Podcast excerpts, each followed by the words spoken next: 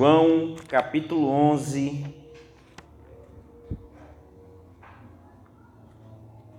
versículo 25 ao 27.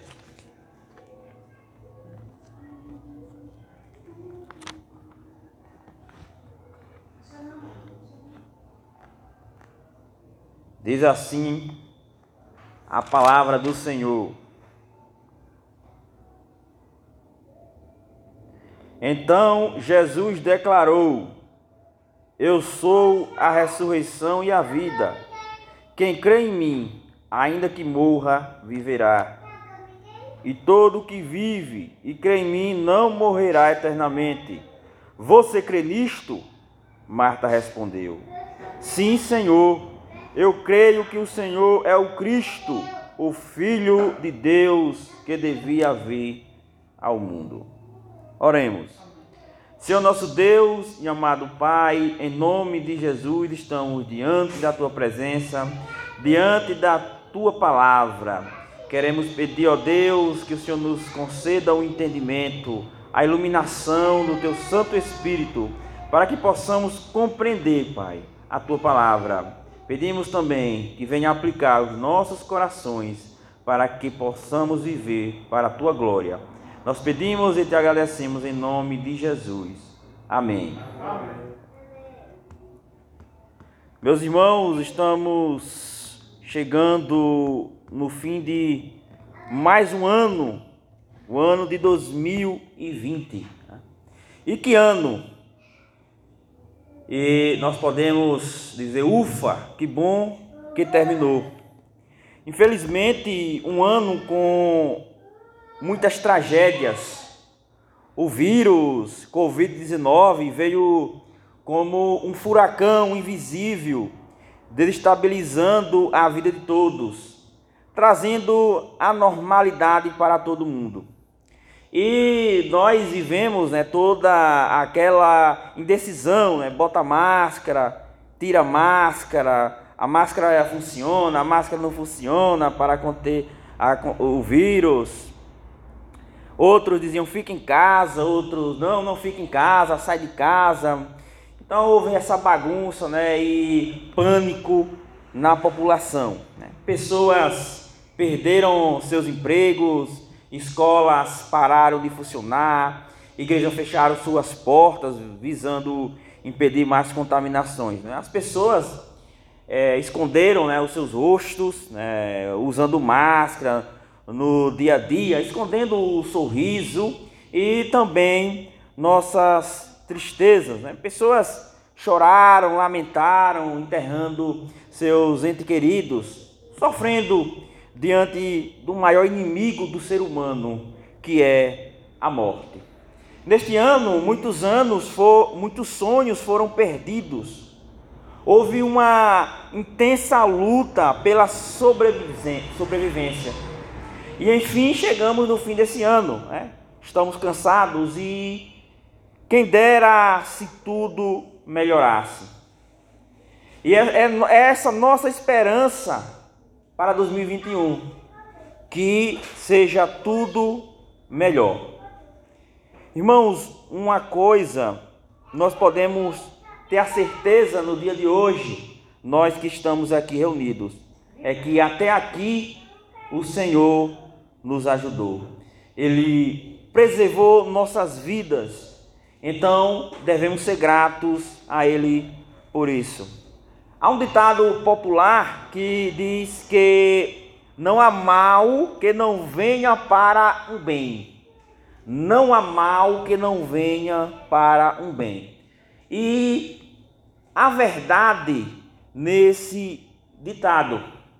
Nós podemos notar que quanto mais próximo do sofrimento, maior é a sede de receber o alívio.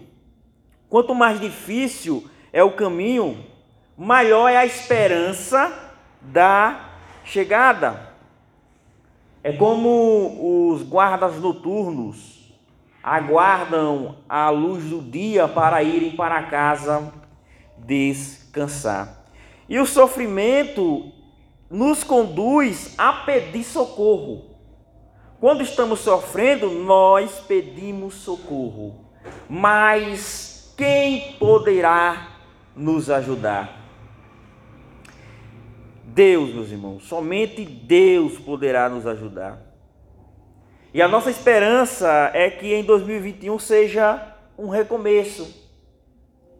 E na Escritura Sagrada nós temos a resposta de onde nós podemos encontrar esperança e força para recomeçar.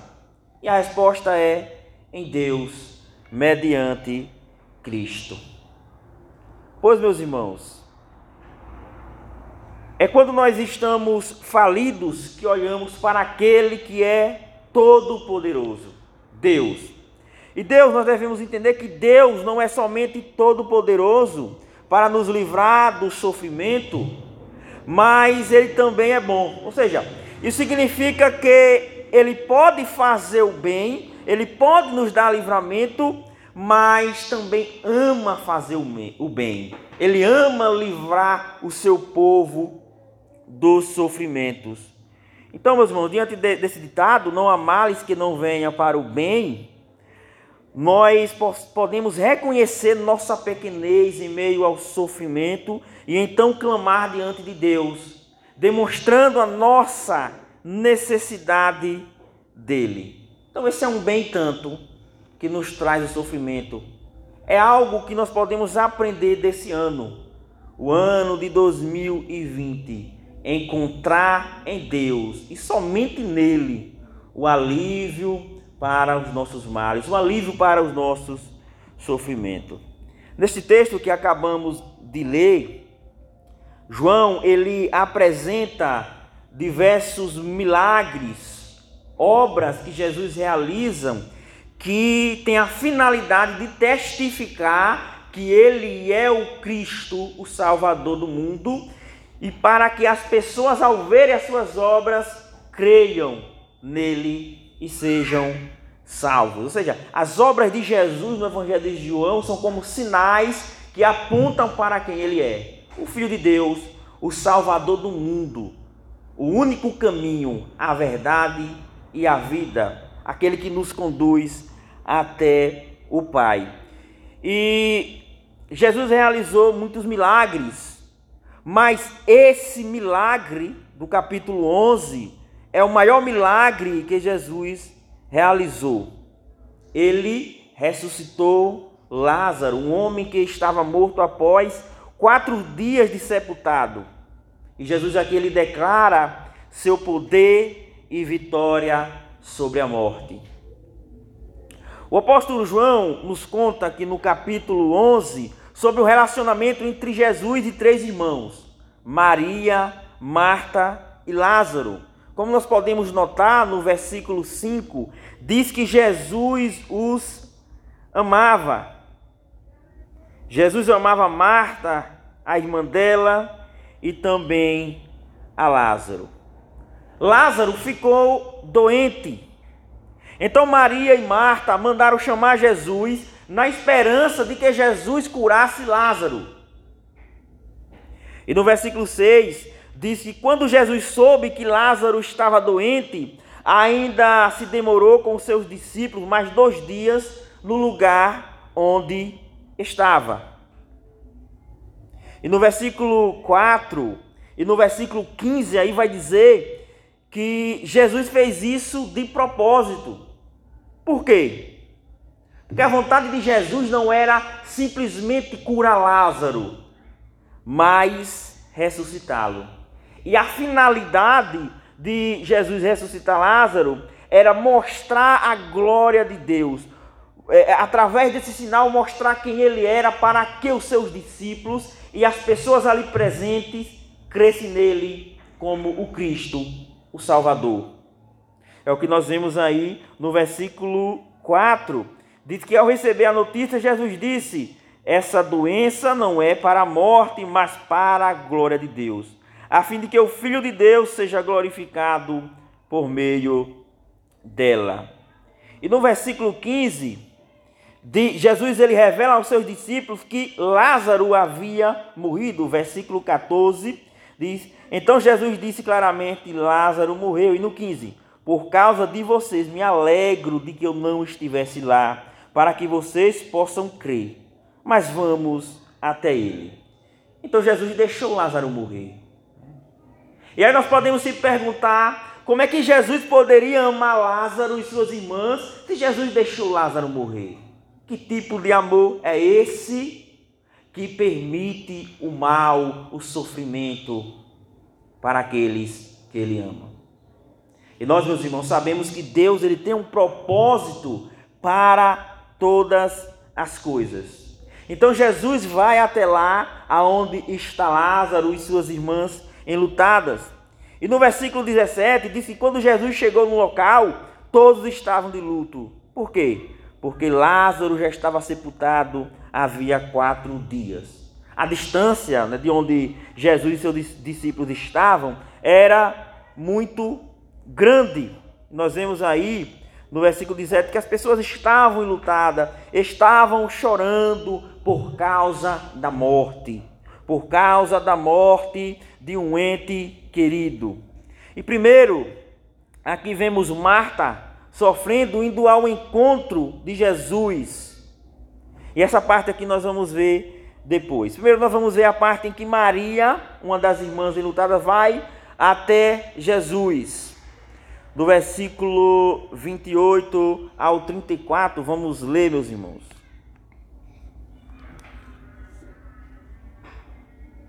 Depois de dizer isto, Marta foi chamar Maria, a sua irmã, e lhe disse em particular: O mestre chegou, está chamando você.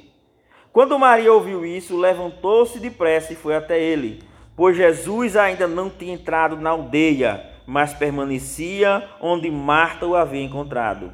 Os judeus que estavam com Maria em casa e a consolava, vendo-a levantar-se depressa e sair, Seguiram-me pensando que ela ia ao túmulo para chorar. Quando Maria chegou ao lugar onde Jesus estava, ao vê-lo, lançou-se aos seus pés, dizendo: Senhor, se o Senhor estivesse aqui, o meu irmão não teria morrido. Quando Jesus viu que ela chorava e que os judeus que a acompanhavam também choravam, agitou-se no espírito e se comoveu e perguntou: Onde vocês o puseram? Ela, eles responderam: Senhor, venha ver. E no versículo 35 diz que Jesus chorou. Jesus chorou ao ver aquela situação, ao ver o que a morte pode causar ao ser humano. Um tenso sofrimento.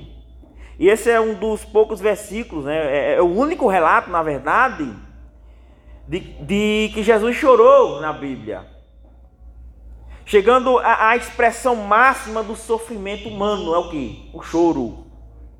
E aqui ele está reagindo a, a, com sofrimento ao sofrimento de Marta, porque ele se compadece de nós. Ele veio a este mundo como um de nós. Ele sofreu como nós sofremos. Jesus, ele é um ser humano semelhante a nós, porém sem pecado. Ele é o Deus encarnado, o Deus que se fez homem. E aqui ele se assemelha-se conosco ao sofrer por causa da morte. A morte fez Jesus chorar. Mas nós precisamos entender aqui, meus irmãos, que Jesus ele não chorou, não foi por causa do luto da morte de Lázaro, por quê? Porque ele sabia que iria ressuscitar Lázaro. E para alguém que sabia que ia, ia realizar um, um milagre da ressurreição, Jesus poderia estar alegre, feliz, feliz e dizendo: alegre-se, eu irei ressuscitar Lázaro. Mas então por que Jesus chorou. Jesus, meus irmãos, ele chorou por causa da condição caída que o mundo se encontra, por causa do sofrimento que foi imposto à criação de Deus por causa do pecado. No versículo 38, vemos mais um pouco dessa comoção. Acompanha aí, versículo 38. Diz que Jesus, agitando-se novamente em si mesmo, foi até o túmulo. Nós vemos aqui Jesus se comovendo, ele agitando-se novamente em si mesmo. O versículo 33 diz a mesma coisa, que Jesus agitou-se no espírito e se comoveu. Alguns gramáticos gregos dizem que o melhor é, significado, a melhor tradução aqui é que Jesus ele indignou-se, ele irou-se, ele ficou irado, ele urrou de raiva, ele ficou com raiva. Por que Jesus ficou com raiva? Ele ficou com raiva, furioso com a morte, com o sofrimento que a morte traz aos seres humanos. Então não, não é somente, não, não somos somente nós que nos importamos com a morte. Não é somente os seres humanos que, é, é, é que choram. O próprio Deus também se importa com o que a morte causa aos seres humanos, que é o sofrimento.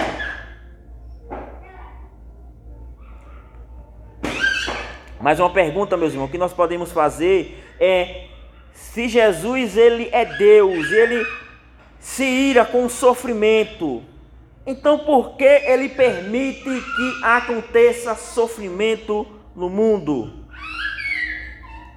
Nós vemos que é, é, é, é meio que é a, a, a, a, pergunta que Maria faz e Marta faz, e, e, e os judeus fazem também.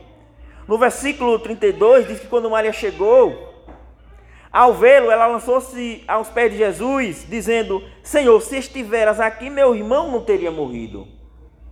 Ele está dizendo: se o Senhor estivesse aqui, o Senhor não permitiria que meu irmão morresse e que nós sofrêssemos. E no versículo 36, os judeus, ao verem Jesus chorando, eles dizem: vede quanto o amava. Porém, outros judeus ali presentes, eles objetaram, eles, no versículo 37, eles dizem: Não podia ele que abriu os olhos ao cego fazer que este não morresse? Então eles estão dizendo aqui, ai, Jesus ele não curou o cego? Ele não é amoroso? Ele não é todo poderoso? Então por que ele, ele deixou Lázaro morrer? Porque o sofrimento acontece se Jesus, ele é todo poderoso e ele curou um cego. Se Jesus ele é bom, ele é amoroso e ele ama, amava Lázaro, então por que ele deixou Lázaro morrer e suas irmãs sofrerem? Essa é uma pergunta que muitos de nós nos fazemos diante do sofrimento. Quando estamos sofrendo, nós tendemos a nos perguntar por quê? Por que eu estou sofrendo? Por que o Senhor deixa as coisas acontecerem aí? As pessoas chorarem por causa da morte, por causa do Covid-19. Por que tanto sofrimento neste mundo? Será que Deus quer que nós soframos? E se o mal existe, então Deus não é todo poderoso, por quê? Porque se Deus fosse todo poderoso, ele tinha todo o poder para acabar com o mal. Se Deus não acaba com o mal, então ele não é todo poderoso. Essa é a pergunta que alguns ateus fazem. Mas se Deus ele é todo poderoso, e ele não acaba com o mal no mundo, então Deus não é bom. Porque se ele fosse bom, ele não deixaria os seres humanos sofrerem. Então as pessoas fazem essas perguntas. Por que existe um mal se Deus é bom e todo-poderoso? E alguns chegam à conclusão: Deus não existe.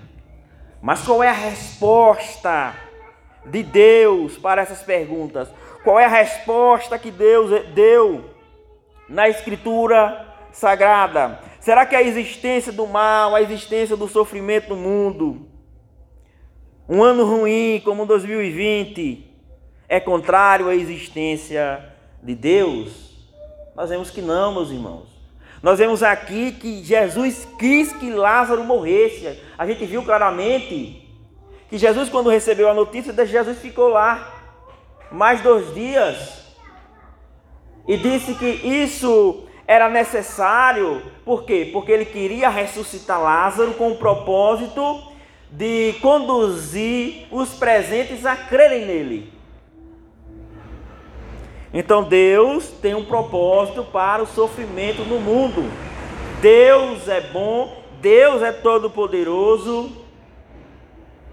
e o mal existe. Isso significa que Deus tem um propósito para tudo o que acontece. Deus é soberano. Infelizmente, meus irmãos, vivemos em um mundo infestado de doenças, de guerras, catástrofes naturais, injustiças e morte. E a morte, como o ponto final da existência humana terrena, traz grandes sofrimentos para aqueles que perdem seus entes queridos. Então, meus irmãos, qual é a resposta para todo o sofrimento que existe no mundo? Primeiro, nós devemos entender que Deus é bom. Deus é bom. E diante do sofrimento, nós devemos entender: Deus é bom. E Deus é tão bom que Ele não nos deixou sem resposta. Por que o mal existe? Por que há sofrimento? Deus nos deu a resposta na Escritura Sagrada. O sofrimento e a morte não faziam parte da boa criação de Deus. Deus não criou o mal. Os seres humanos que foram criados bons para amar Deus e se alegrarem nele, amaram mais a si mesmo, fazendo de si mesmo deuses, fugindo da verdadeira felicidade. E isso é pecado, a raiz do mal. Deus criou o homem bom mas o homem se rebelou contra Deus. E o pecado traz consequências. Romanos capítulo 5, versículo 12. O apóstolo Paulo nos diz: "Portanto, assim como por um só homem entrou o pecado no mundo, e pelo pecado a morte, assim também a morte passou a todos os homens, porque todos pecaram." Ou seja, por causa do pecado de, do primeiro casal, o pecado de Adão, primeiro representante da raça humana, o pecado entrou no mundo e por causa do pecado a sua consequência, que é a morte, a maldição. Sendo assim, a casa para todos os males do mundo, a culpa não é de Deus não está fora de nós, mas em nós. Nós fazemos parte do mal que há no mundo. Porque o, o pecado, ele tomou conta do nosso ser. E naturalmente todos são escravos do pecado e vivem para satisfazer os desejos da carne e de Satanás, até que Jesus Cristo o salve. Então, meus irmãos, Deus é santo e justo e não pode tolerar o pecado. Romanos 6,23 diz que o salário do pecado é a morte. Por que a morte no mundo? Por que esse vírus? Por causa do pecado. E também precisamos compreender que o sofrimento e a morte não acontecem por acaso. A morte não é algo descontrolado. Não, a morte está debaixo do poder de Deus. Deus é o controlador da morte. E a Bíblia nos mostra que a morte é um instrumento de Deus para punir o pecado cometido por toda a raça humana. E o que é que Deus demonstra, meus irmãos? Por meio da morte. O que é que nós devemos lembrar quando alguém morre? Devemos lembrar que o pecado tem consequências. E essas consequências trazem sofrimentos terríveis. Diante disso, nós podemos compreender o seguinte: por que há sofrimento no mundo? É por culpa de Deus? Não, é por culpa do homem. Então, meus irmãos, todas as mortes que aconteceram esse ano, todo enterro, todo choro, deve nos lembrar que o pecado é algo gravíssimo. O pecado traz sofrimento, traz desordem para a boa criação de Deus. O pecado traz a morte.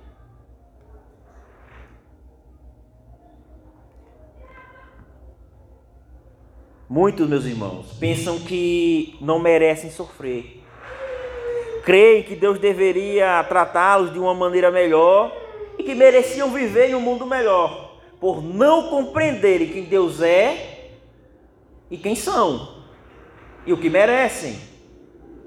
Se nós compreendêssemos e todos compreendessem que Deus é santo, Deus é justo, Deus é bom, e que todos pecaram e destituídos estão da glória de Deus, nós saberíamos que nós não merecíamos nada de bom, somente sofrimento e morte.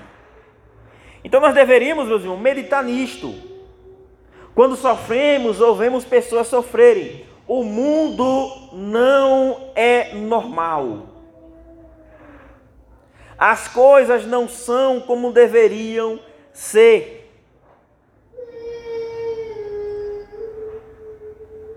E aqui nós temos a resposta, porque há tanto sofrimento. Deus é bom e justo e nós somos pecadores. Mas isso em si não é uma má notícia. Claro que se alguém não se arrepender dos seus pecados e confiar em Cristo como Senhor e Salvador, essa é uma terrível notícia. Alguém saber, eu sou um pecador. Deus é santo e justo, por isso ele pune o pecador. Isso é uma terrível notícia para aqueles que ainda não confiaram em Cristo como Salvador. Mas quando o sofrimento ele é explicado tendo como causa Deus trazendo juízo contra os nossos pecados, nós podemos entender que isso pode trazer um bem, ou seja, não há mal que não venham para o bem. Saber que Deus trata o pecado com seriedade. Isso nos traz algo de bom. E qual é o bem que nós podemos aproveitar disso? Que Deus não nos enviou para o inferno, que Deus não nos condenou. Por quê? Porque nós somos pecadores se nós estamos vivos ainda hoje, e se nós recebemos como dom gratuito de Deus a salvação em Cristo Jesus, isso é motivo de nos alegrarmos. Por quê? Porque todos os da raça humana estão envolvidos com o pecado. E como alguns pedem, alguns dizem, por que Deus não acaba logo com o, o pecado, com o mal que há no mundo? Por que Deus permite o sofrimento? Se Deus acabasse com o mal que há no mundo, como alguns querem, todos seriam destruídos, todos seriam mortos, todos seriam lançados no inferno. E sendo assim, não haveria salvação para ninguém. Por quê? Porque nós fazemos parte do problema do mal no mundo. Então, quando nós olhamos para o sofrimento, nós não devemos ver um Deus cruel Muitas pessoas veem, ah, Deus cruel, vendo crianças sofrerem, vendo idosos. Não. O sofrimento no mundo nos revela a bondade e o amor de Deus por pecadores, como diz 2 Pedro, capítulo 3, versículo 9, diz: Deus é longânimo e não quer que nenhum eleito se perca, mas que se arrependam e sejam salvos. Deus é paciente. Então Deus não, não, não vai destruir o mal no tempo devido. Enquanto isso, o que é que Deus está fazendo no mundo? Enquanto Jesus Cristo não volta para julgar o mal, para restaurar todas as coisas e nos conduzir à nossa habitação, que é um novo céu e uma nova terra, onde não haverá mais sofrimento, mal, o pecado, a morte, o choro, o mal será banido. O que é que Deus está fazendo? Entre a morte, a ressurreição, a ascensão e segunda vinda de Cristo. O que é que Deus está fazendo? Deus está chamando pecadores ao arrependimento. Ele está reunindo o seu povo. É por isso que ainda existe sofrimento no mundo. Porque Deus está chamando os seus eleitos mediante a pregação do Evangelho. Ele está reunindo o seu povo, a igreja. Ele está santificando a, esse povo, esse povo, a noiva de Jesus Cristo, para apresentar a si mesma a igreja gloriosa, sem mácula, nem ruga, nem coisa semelhante, porém santa e sem defeito. Como está escrito em Efésios capítulo 5, versículo 27. Ou seja, Deus está nos conformando à imagem de Cristo. E é isso que nos diz lá, Romanos capítulo 8, versículo 28 e 29. Diz que todas as coisas cooperam para o bem daqueles que amam a Deus, daqueles que são chamados segundo o seu propósito. Ou seja, Deus tem um propósito para tudo que aconteça neste mundo, seja bom ou ruim. E qual é esse propósito? Romanos 8, 29 diz que é para nos conformar à imagem de Cristo, para nos santificar. Ou seja, o propósito de Deus em todas as coisas que acontecem é a salvação do seu povo. É nos tornar semelhantes a Cristo, para que ele seja o primogênito entre muitos irmãos. Então Deus tem um tempo para destruir o mal. E Deus, ele acaba com o mal no mundo, não é sendo indiferente. Muitas pessoas reclamam: onde está Deus? Onde é que, que está Deus? Por que tantas coisas ruins estão acontecendo? Porque o povo de Deus clama, clama e parece que Deus não os ouve. Deus não é indiferente a tudo isso. Por quê, meus irmãos? Porque para Deus vencer o mal, punir o pecado,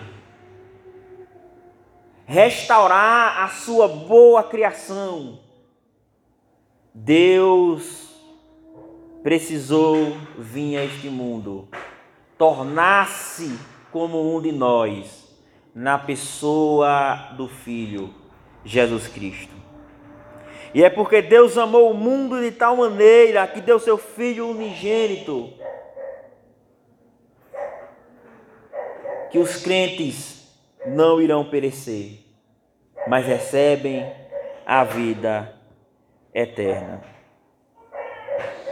Então nós vemos aqui, meus irmãos, o nosso Senhor Jesus Cristo, Deus encarnado, não sendo indiferente ao sofrimento dos homens, nas irmãs enlutadas, ele chora, ele recebe para si aquele sofrimento. E na cruz do Calvário, ele dá resposta para o mal do mundo. Na cruz do Calvário, do Calvário, ele recebe sobre si a nossa condenação, a ira de Deus,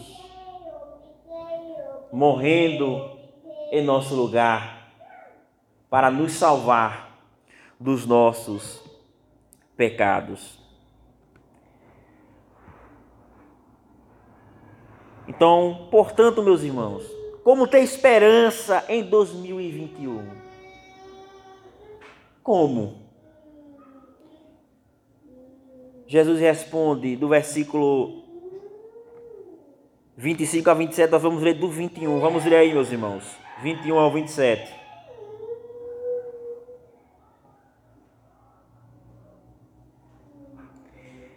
Então Jesus, ele, Marta é a primeira a ir até Jesus. Então Marta disse a Jesus: Se o Senhor estivesse aqui, o meu irmão não teria morrido. Mas também sei que mesmo agora, tudo que o Senhor pedir a Deus, ele concederá.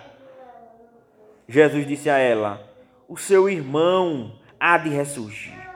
Ao que Marta respondeu: Eu sei que ele há de ressurgir na ressurreição no último dia. Então Jesus declarou: Eu sou a ressurreição e a vida. Quem crê em mim, ainda que morra, viverá. E todo que vive e crê em mim não morrerá eternamente. Você crê nisto? Marta respondeu: Sim, Senhor. Eu creio que o Senhor é o Cristo, o Filho de Deus, que devia vir ao mundo. Então, quando Jesus chega, Marta pensa que Jesus chegou tarde demais, mas nós sabemos que não há tarde demais para o Filho de Deus. A esperança, meus irmãos, desse mundo, a nossa esperança na vida, na morte e na ressurreição é Jesus Cristo.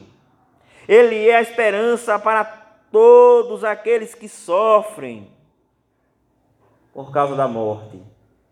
Em 2020 nós podemos ter essa esperança, crendo nele, crendo que ele morreu pelos nossos pecados e ressuscitou para a nossa justificação. Ou seja, que mesmo que 2021 seja um ano ruim, ele está no controle de todas as coisas está nos santificando, nos conformando à imagem dele. E que ele já preparou um lugar livre de todo sofrimento e ele está voltando para nos levar para esse lugar. Então, meus irmãos, somente Jesus pode dar esperança a sofredores.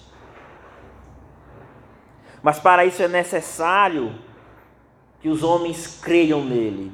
É necessário o arrependimento dos pecados e colocar toda a confiança em Jesus Cristo como Senhor e Salvador. E nós vemos aqui que Jesus faz a, a pergunta: Tu crê nisto? Como Marta e Marta diz: Sim, eu creio. Eu creio que o Senhor é o Cristo, o Filho de Deus, que devia vir ao mundo.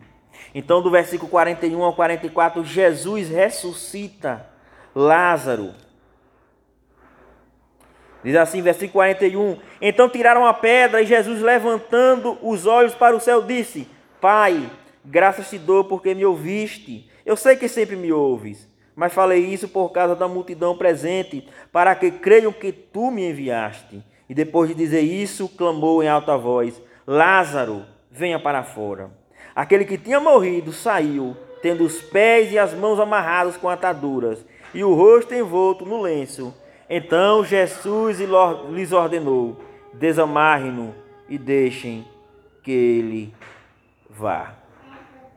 Qual foi o resultado? Versículo 45. Muitos dos judeus que tinham vindo visitar Maria, vendo o que Jesus havia feito, creram nele.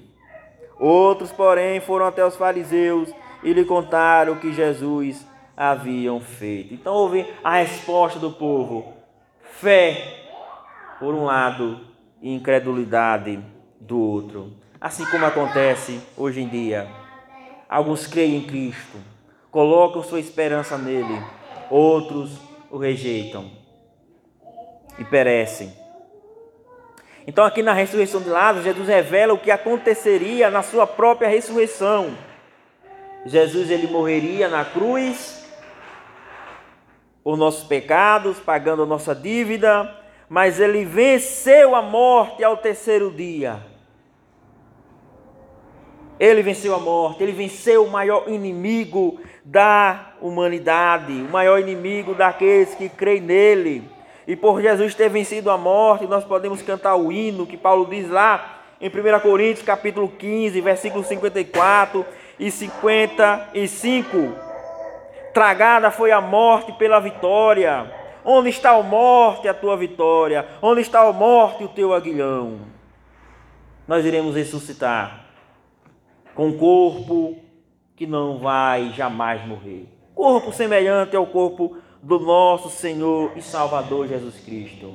Um corpo que não haverá mais doença, não haverá mais sofrimento, e habitaremos em um lugar novo, no novo céu e na nova terra.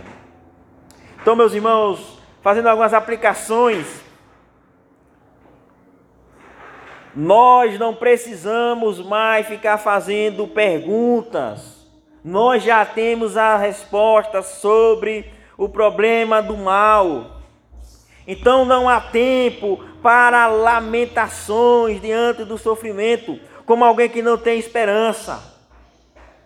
Diante do sofrimento, nós devemos é correr para o único que pode nos dar descanso: Jesus Cristo. Só Ele pode nos dar uma esperança de um futuro melhor. E o sofrimento e a morte é uma realidade para todos. Não há nada de extraordinário em pessoas sofrerem e morrerem. Esse é o resultado do pecado. Eu quero saber, vocês que estão reunidos aqui, você está pronto para isso? Está pronto para morrer? Será que a tua esperança estão nas coisas deste mundo ou está em Cristo na vida e na morte? Será que nós podemos hoje dizer que o viver é Cristo e o morrer é ganho, assim como o apóstolo Paulo? A morte vem para todos.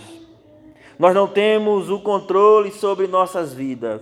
Não sabemos quando a morte virá. O futuro pertence a Deus. Assim como diz Tiago, no capítulo 4, versículo 14 de sua carta, ele diz: Que a vossa vida sois um vapor que aparece por um pouco e logo se desvanece. A morte vem para todos, mas Jesus Cristo venceu a morte. Então nós não devemos temer a morte. E as pessoas estão assustadas, com medo de morrer, e elas procuram fazer de tudo para viverem mais um pouco, para gastar mais um pouco de vida, se deleitando nos prazeres desse mundo. Muitas pessoas estavam desesperadas porque ainda não haviam encontrado uma vacina contra o Covid-19. E agora nós vemos as pessoas mais felizes. Por quê?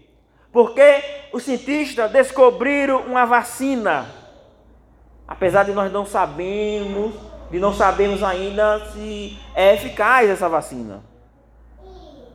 Então nós devemos notar que as pessoas se inquietam, procurando colocar suas esperanças nos homens, para que sabem viver mais um pouco. Porém, elas rejeitam aqueles, aquele que pode lhes dar a vida eterna.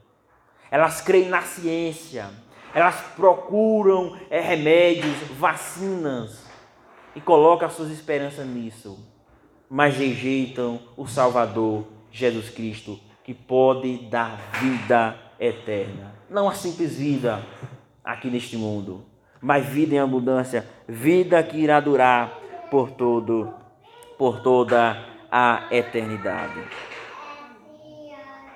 Então, meus irmãos, não é necessário ficarmos ansiosos quanto ao futuro, quanto à cura de alguma doença, porque Cristo venceu a morte.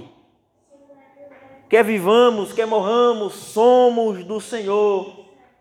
Vivamos, morramos para o Senhor. Isso significa que se crermos nele, ainda que morramos, viveremos eternamente. Para finalizar, diante das tragédias, não precisamos nos perguntar por que Deus deixa isso acontecer. Isso acontece com todos. Mas essa não é a pergunta certa a ser feita, porque Deus permite coisas ruins acontecerem. A pergunta certa é: por que ainda estou vivo? Por que ainda você está vivo? Porque Deus permite que ainda continuemos a viver neste mundo se merecíamos a morte como salário pelos nossos pecados. Se estamos vivos é porque Deus conserva a sua misericórdia sobre nós. E você jamais pode pensar que o sofrimento é injusto e pedir justiça. Dizer, Senhor, eu estou sofrendo. Eu quero que o Senhor me livre. E acusar Deus de injustiça. Isso é, é um pedido errado, porque a justiça nesse caso é receber a morte. Nós não devemos clamar por justiça diante do sofrimento, mas por misericórdia. A mensagem para pecadores, para sofredores é: arrependam-se dos seus pecados e creiam em Cristo como Senhor e Salvador. E receba a vida eterna na presença de Deus. Amém? Oremos. Senhor nosso Deus, amado Pai, em nome de Jesus, te agradecemos, Senhor, pela tua palavra aqui exposta. Pedimos, Senhor, aplica-as em nossos corações. Que nós possamos vivê-la, Senhor. Que nós possamos não somente, Pai, crermos nessa mensagem e mantermos a esperança. A esperança viva, a esperança que é uma, a certeza de coisas melhores no futuro, porque Jesus Cristo as comprou para nós na cruz do Calvário. Que também, Senhor, nós possamos levar essa esperança a outras pessoas, Senhor. Aqueles que estão sofrendo, ó Deus.